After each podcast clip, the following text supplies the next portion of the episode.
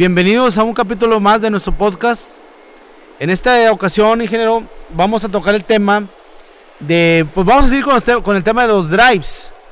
Y vemos que en la industria hay, hay una, se ha creado una especie de mitos en cuanto a la percepción del funcionamiento y operación de drives y lo que también este, lo que los drives ocasionan en la red eléctrica. Uno de los primeros mitos que nosotros en la industria frecuentemente observamos, ingeniero, es el es que en la industria eh, se piensa que la señal de salida del drive es senoidal. Y este, obviamente no es así, no es una, la, la señal de salida o el voltaje de salida del drive hacia el motor no es una onda senoidal pura, sino que es una onda producto o resultado de, una manipulación de la señal a través de unos IGBTs, este, que como resultado nos dan una, un control de pulso del ancho de pulso en la salida, que nosotros le llamamos una señal PWM, que es modulación de ancho de pulso. Y cabe señalar que recordando la configuración de un drive, el drive está configurado por tres secciones o tres etapas. La etapa primera de un drive es que recibimos la potencia de la línea o de la red a una sección rectificadora. Posteriormente, esa sección rectificadora alimenta un bus de corriente directa y luego a través de la ayuda de una sección de IGBTs manipulamos la señal a través de switcheos, obteniendo como resultado una modulación del, de los, del ancho de pulso. Y esa es la señal de salida de un drive, ingeniero. Este, ¿qué, ¿Qué pudieras comentarnos también, abundar en este, en este primer mito que observamos en la industria? Sí, o sea, se piensa que nuestra señal de salida en todos los casos va a ser también lineal, va, se va a comportar como una pura, como comentabas.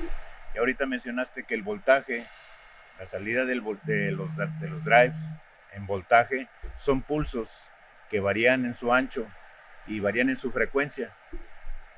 Aquí, la, aquí lo que hacemos con los motores para poder aprovechar la, la característica de los motores es que el motor es, es una inducción y al ser una inducción, el voltaje sí lo, lo recibe, aumenta su corriente, pero siempre la inducción se va a oponer por naturaleza al cambio de corriente en ambos sentidos, si va hacia arriba o si va hacia abajo. Entonces, cuando viene el primer pulso, la corriente empieza a subir y cuando baja el primer pulso del PWM, la corriente tiende a bajar, pero no lo hace porque hay una resistencia que baje. Entonces viene el siguiente pulso y vuelve a subir la corriente la suma de esas operaciones constantes con el PWM hace que al final de cuentas nuestro voltaje sí sea un tren de pulsos, eh, tanto en el lado positivo como en el lado negativo. Pero la corriente tiende a comportarse como una onda senoidal, claro, con ciertas eh, distorsiones debidos a esos tratar de regresar, pero opuesto por la inductancia, tratar de regresar hacia abajo o seguirle hacia arriba. Esa, esa alteración, porque si nosotros graficamos o ponemos un osciloscopio en, en la señal, en, la salida del drive o en la entrada del motor, pues si vemos, ahí identificamos la naturaleza de, las, de la salida del drive, que es a través de una sucesión de pulsos, controlando el ancho del pulso, y graficando la corriente del motor, vemos una onda con una tendencia senoidal pero con un contenido muy alto de armónicos, que es, lo que dices. Yo vengo con un comportamiento senoidal, existen switcheos, cuando el switcheo va de on a off, la corriente tiende a, bajar, pero inmediatamente hay un, pico pues de corriente cuando el siguiente pulso este, inicia y hay una perturbación en, la, en el comportamiento senoidal de la corriente. Esos son armónicos. Este, o sea que los drives nos generan muchos armónicos en la red. Por naturaleza. Por naturaleza propia del funcionamiento del drive. Y resulta que el drive este, aporta mucho a una distorsión armónica total que ahora con el código red de Comisión Federal, este, si nosotros no controlamos esa perturbación en, la, en el consumo eléctrico, nosotros como usuarios tenemos una obligación ante comisión de conservar ciertas características de consumo. Con el uso masivo de drives, alteramos o perturbamos esa, esa característica de consumo y resulta que ahora recibimos una penalización porque tenemos que, que de alguna forma nosotros este, corregir, corregir esas perturbaciones. Así es. Esas perturbaciones eh, generadas por los drives vienen a ser una desventaja de los drives. Tienen ciertas soluciones que ya veremos después, pero lo que sucede a final de cuentas es que esas perturbaciones con, eh, con el progreso de la electrónica, con el progreso de la electrónica de potencia, se ha poblado mucho el control de todas las empresas de electrónica delicada y de transformadores pequeños y esos equipos eh, bien, son los que principalmente vienen a ser afectados y no necesariamente del usuario que está generando esas, esas perturbaciones, sino que esas perturbaciones se regresan a la red y luego van y se meten al sistema de otro usuario y dañan equipos de otro usuario que ni sabe por qué está recibiendo ese daño. Esa es la razón por la que Comisión, con el progreso ya de la electrónica de potencia, empezó a poner ya más cuidado en, eh, ese consumo, ¿verdad? En, esa generación de armónicos. Sí, este, aparte también el armónico, bueno, sí sería importante explicar aquí a la audiencia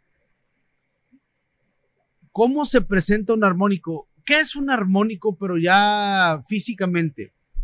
Pues matemáticamente sabemos que un armónico es una, es una señal que tiene origen en una señal fundamental, este, con, una, con, con valores de frecuencia que son múltiplos a la fundamental, pero con amplitudes muy bajas. Este, pero entrando en una materia, en materia real, dices, bueno, ¿cómo se manifiesta una armónica en, nuestra red? Bueno, una armónica, hagan de cuenta que es una corriente pequeña que va en contra de la corriente fundamental. Ah, imagínense el conductor, tenemos una sección de cobre por el cual conducimos corriente y sobre esa sección de cobre, sobre ese conductor, pues va, va, va, este, se establece la corriente fundamental. En contra de esa corriente fundamental hay corrientes pequeñas que se oponen y este, esas corrientes pequeñas son resultado de los armónicos. Entonces, ¿qué, ¿Qué producen esas corrientes? Bueno, perturbaciones en la fundamental y también producen mucho calentamiento en, la red. Entonces, ese calentamiento, por ende, pues trae pérdidas de energía. Sí, este, anteriormente nosotros consideramos el triángulo de potencia, que tú lo conoces perfectamente. Consideramos nada más la, la energía la energía real, que era la que consumíamos realmente, y la energía, le llamábamos la energía de magnetización del motor, por ejemplo, en este caso, sí. que era la energía que no consumimos, que no genera trabajo. Que es la energía reactiva. La, energía reactiva.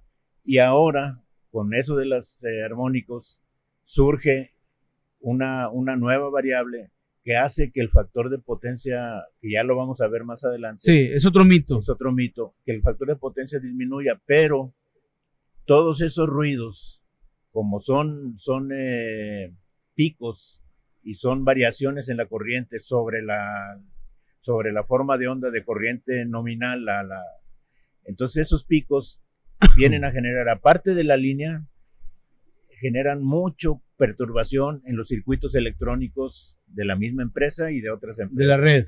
De la red, sí. Y, ahí es donde, pues donde se tiene que tener mucho cuidado, sí hay manera de corregirlo, pero debemos estar conscientes que el variador de frecuencia no es una señal senoidal sí. este, muy bonita, muy, muy sin, sin defectos, sino tiene sus problemas con los cuales tenemos que vivir para poderle sacar el jugo completo a los variadores.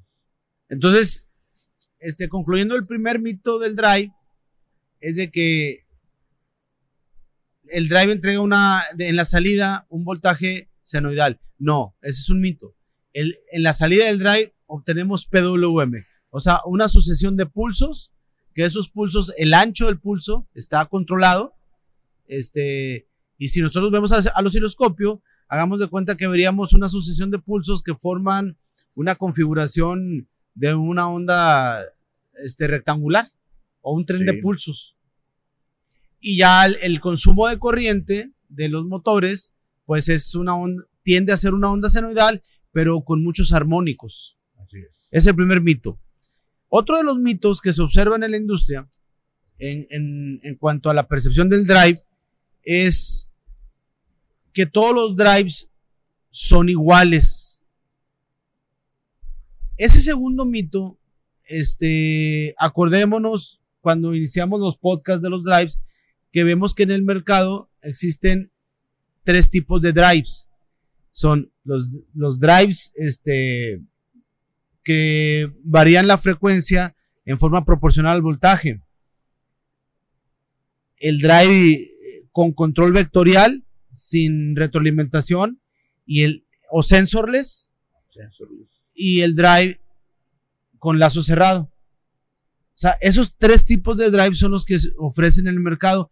Pero como ya la industria de los drives ha ido evolucionando mucho y en pro de, de eliminar ese nivel de incertidumbre comercial cuando nosotros adquirimos un drive, creo que ya hay mucho desarrollo en que un solo drive este, cumpla con todos los requerimientos, ingeniero. Sí, esos tres controles, tipos de control que tú mencionas, eh, se adaptan a diferentes situaciones de la operación de una empresa.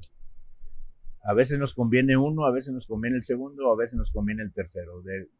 Hay que ser conscientes también que no, no siempre se aplica el mismo, no siempre se requiere la retroalimentación. Exacto. No siempre se requiere un control vectorial a veces basta con un control voltaje contra frecuencia.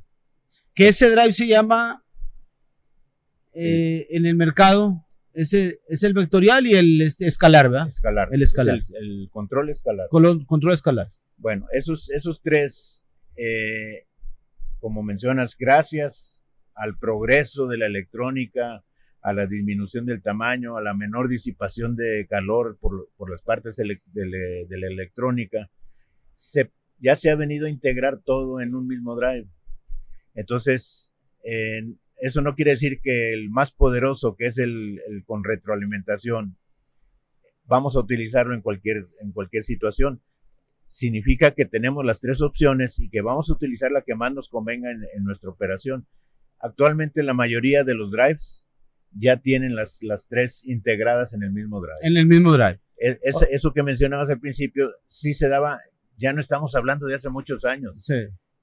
sino que va progresando muy rápido esto y hace unos cuantos años sí había una cierta diferencia y había drives más poderosos que otros. Sí. Pero ahorita no, ahorita ya la mayoría son iguales. Entonces ya el mito va desapareciendo porque ya la, la solución que este, los fabricantes están dando en un mismo drive ofrecen las tres soluciones o las tres tecnologías, que es la tecnología escalar, la tecnología vectorial, eh, sensorless y la tecnología vectorial con lazo cerrado. Este, el tercer mito, este, este, sí es este, ahorita prevalece pues, de que pensamos que el drive viene a ser una especie de solución para el factor de potencia. Sí, ese es un mito. Definitivamente como la, como la línea, de, la línea que viene de alimentación de fuera, lo que alcanza a ver es una fuente de poder de corriente directa. Sí. Entonces, nominalmente sí mejora el factor de potencia, porque el factor de potencia de una fuente de poder se acerca mucho al 1 Sí. eh, de corriente directa. Pero, aquí viene el pero, los problemas que conlleva ya la generación de la onda de corriente que platicamos al principio eh, y que genera armónicos, los armónicos contrarrestan el factor de potencia, es decir, lo disminuyen, lo empeoran. El Sí, factor de los potencia. armónicos. Entonces, otra vez volvemos a lo mismo. Nosotros necesitamos vivir con el drive, saber de sus capacidades y saber de sus deficiencias. Esas deficiencias nosotros las podemos cubrir, pero va a significar en algunos casos dinero, en algunos casos eh, siempre vamos a tener que analizar la situación para ver si nos conviene la aplicación del drive. No necesariamente nos va a ayudar, es el, es eh, lo necesario para corregir el factor de potencia. Eso es, eso es un mito y hay que tener mucho cuidado pensando en que nos va a corregir el factor de potencia. Sí, aquí cabe destacar de que cu- cuál es el efecto, cuál es el fenómeno que se presenta. Bueno, miren, lo que pasa es que cuando aparecen los armónicos en nuestra señal de corriente, el armónico consume mucha potencia reactiva. Este, se piensa que el drive conserva factor de potencia 1 porque si nosotros graficamos, hagamos imaginariamente el eje, el eje Y y en el eje de las X ha- hacemos dos ejes paralelos. En el de arriba dibujamos la señal o graficamos la señal de voltaje y en el eje de X, en el segundo eje X, graficamos la señal de corriente. Y efectivamente vamos a ver nosotros que el origen del voltaje y la corriente es el mismo, o sea que teta es igual a cero y el coseno de cero es 1 y como el, cos- y como el factor de potencia es igual al coseno de teta, pues es igual a 1. Bueno, en, este, en esta ocasión, como nosotros, o bueno, en muchas escuelas he visto que explican el factor de potencia como un coseno de teta. Aquí no cabe esa, e- e- es- esa, esa explicación, pues. Tenemos que explicar el factor de potencia partiendo de la ecuación de que el factor de potencia es igual a la potencia real entre la potencia aparente. Entonces, como las armónicas consumen potencia reactiva, ¿qué es lo que pasa con la potencia aparente? Aumenta. Entonces, potencia real permanece, pero la potencia aparente que actúa como denominador aumenta, entonces el resultado es menor a 1 y puede ser mucho menor a 1. O sea, puedo yo alterar mi factor de potencia con el uso del drive producto de las armónicas. Este es un concepto que sí debemos de estudiar más a detalle, porque se puede, se, se puede entender muy bien viéndolo en forma gráfica. Porque, este, repito, el origen es igual. Si, si yo veo la relación de voltaje contra la corriente, como decías, cuando el switcheo aparece, o sea, va de on a off, la corriente tiende a disminuir. Pero cuando viene de off a on, hay un pico de corriente este, que me altera, me altera el- la potencia reactiva. Entonces, como conclusión, ya para anali- analizarlo, sí necesitaríamos este, hacer un webinar matemático para ver el cálculo de potencia, pero ahorita como concepto es entender, los armónicos me consumen potencia reactiva, que me aumenta por consecuencia la potencia aparente, la potencia real permanece como numerador, la potencia aparente aumenta, que es denominador, entonces el factor de potencia va a ser menor a 1 y puede ser mucho menor a 1. Sí, Punto 8, punto 7, y sí me altera mi factor de potencia. sobre todo tener en cuenta, como siempre, la operación. Si al motor lo vamos a forzar a trabajar en velocidades bajas, todavía la situación se vuelve más adversa. Entonces el factor de potencia todavía se vuelve menor, porque entonces estamos utilizando muy poca potencia real contra mucha potencia Reactiva. reactiva. sí. Sí. Entonces, eh, todos esos detalles, cada, cada situación real se tiene que analizar tomando en cuenta todo eso.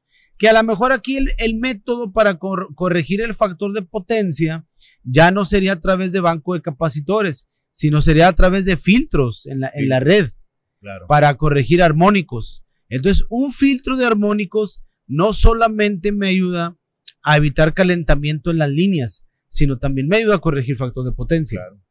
Al eliminar ya el efecto de los armónicos, tu factor de potencia mejora. Disminuye. Entonces, ese sería el tercer mito. Es el tercer mito. De que pensamos que el factor de potencia de los drives es igual a uno, no. Puede, inclusive, inclusive puede ser mucho más dañino. Es un mito. Es otro, otro mito. Este es de que vemos en la industria que por el uso del drive nosotros podemos eh, variar la velocidad de un motor, eh, o sea, ¿cómo podría decirlo? A cualquier, velocidad, a cualquier magnitud, no por efectos de enfriamiento. Así es.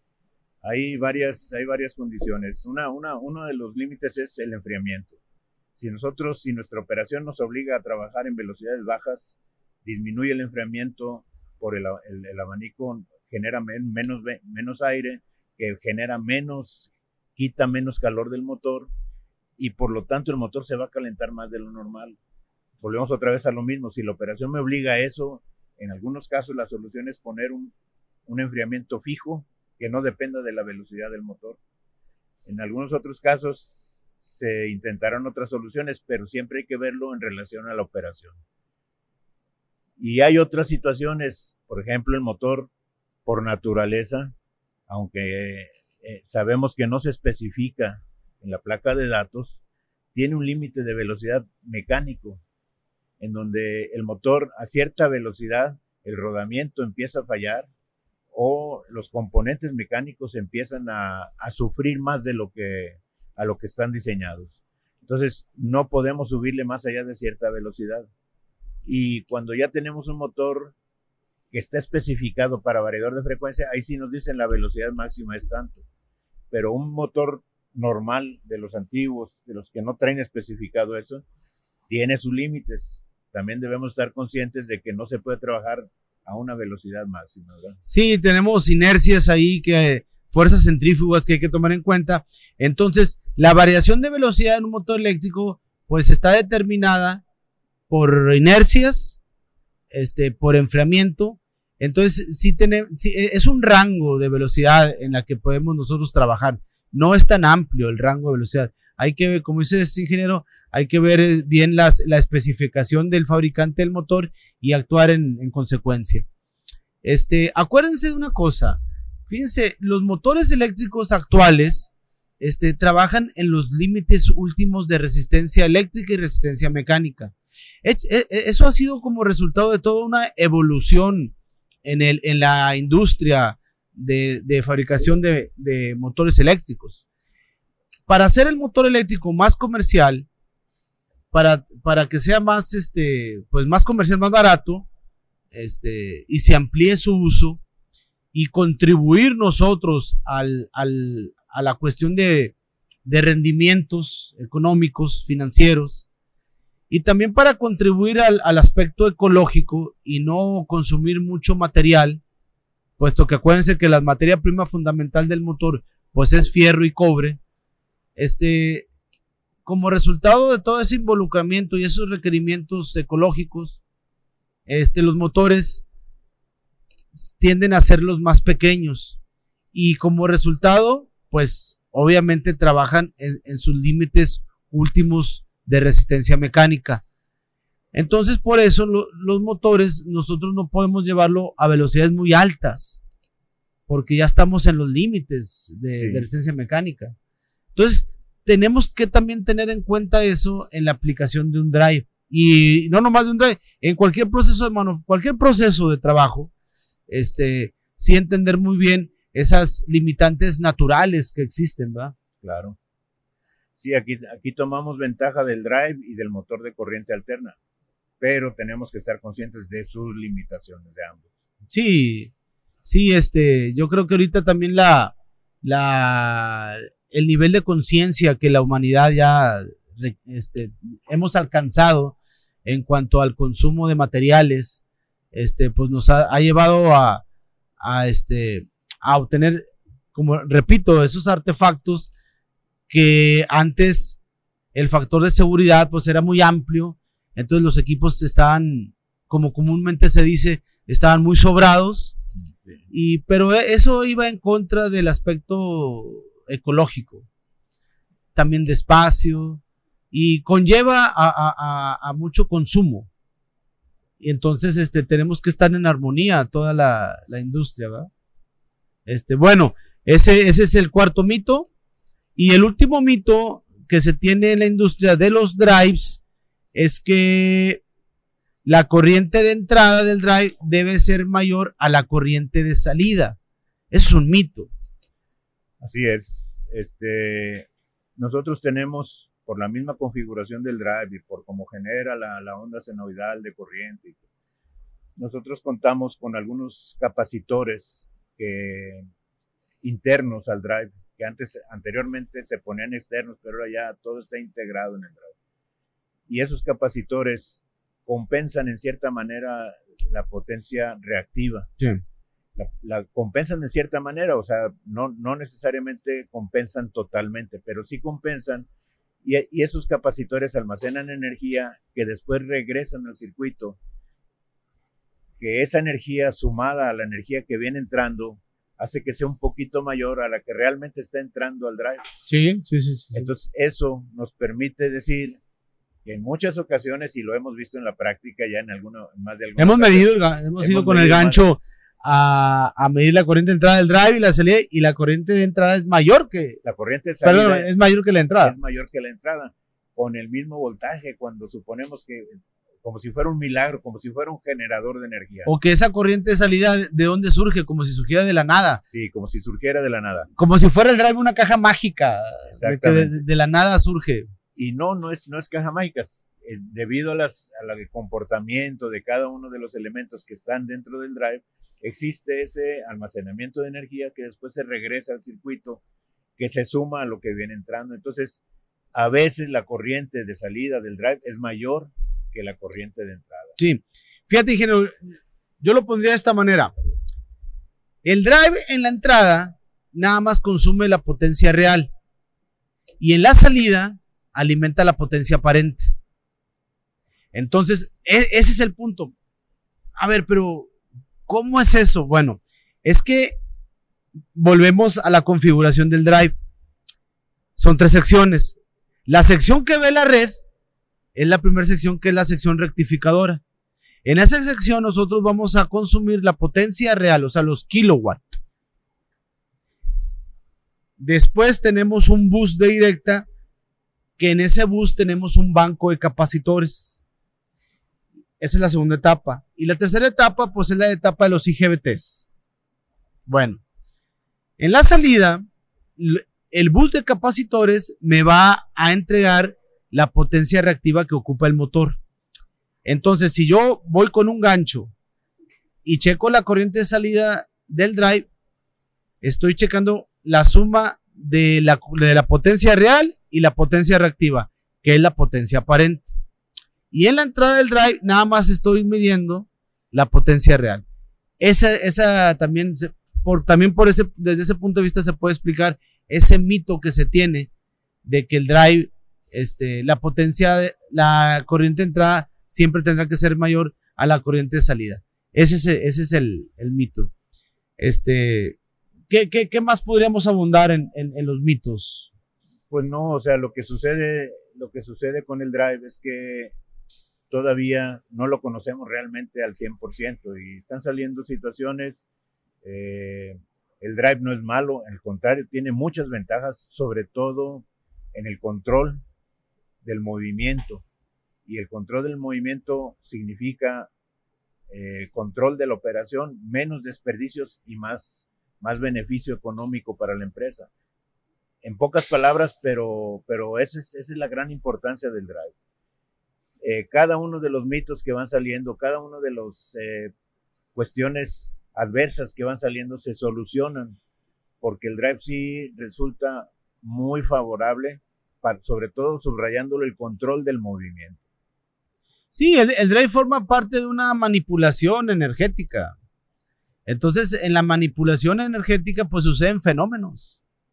Digo, suceden fenómenos que, ahora sí, son fenómenos naturales. Por ejemplo, el fenómeno de la reactancia, el fenómeno de la inductancia, De el la fenómeno de la impedancia, ya el resultado, pues son fenómenos naturales que nosotros tenemos que contrarrestar el efecto dañino que tiene ese fenómeno. Así es. Es, forma parte de, de lo que es el, la tecnología, los, los desafíos eh, de, de- de la manipulación este, de la naturaleza de la energía. Y hay que entenderlo como tal, ¿verdad? Este, tenemos que ir encontrando soluciones a esos fenómenos que se presentan en la manipulación energética. Así es. ¿verdad? Bueno, este, pues aquí concluimos con el, el podcast, el podcast de los mitos de los drives y nos vemos el siguiente podcast.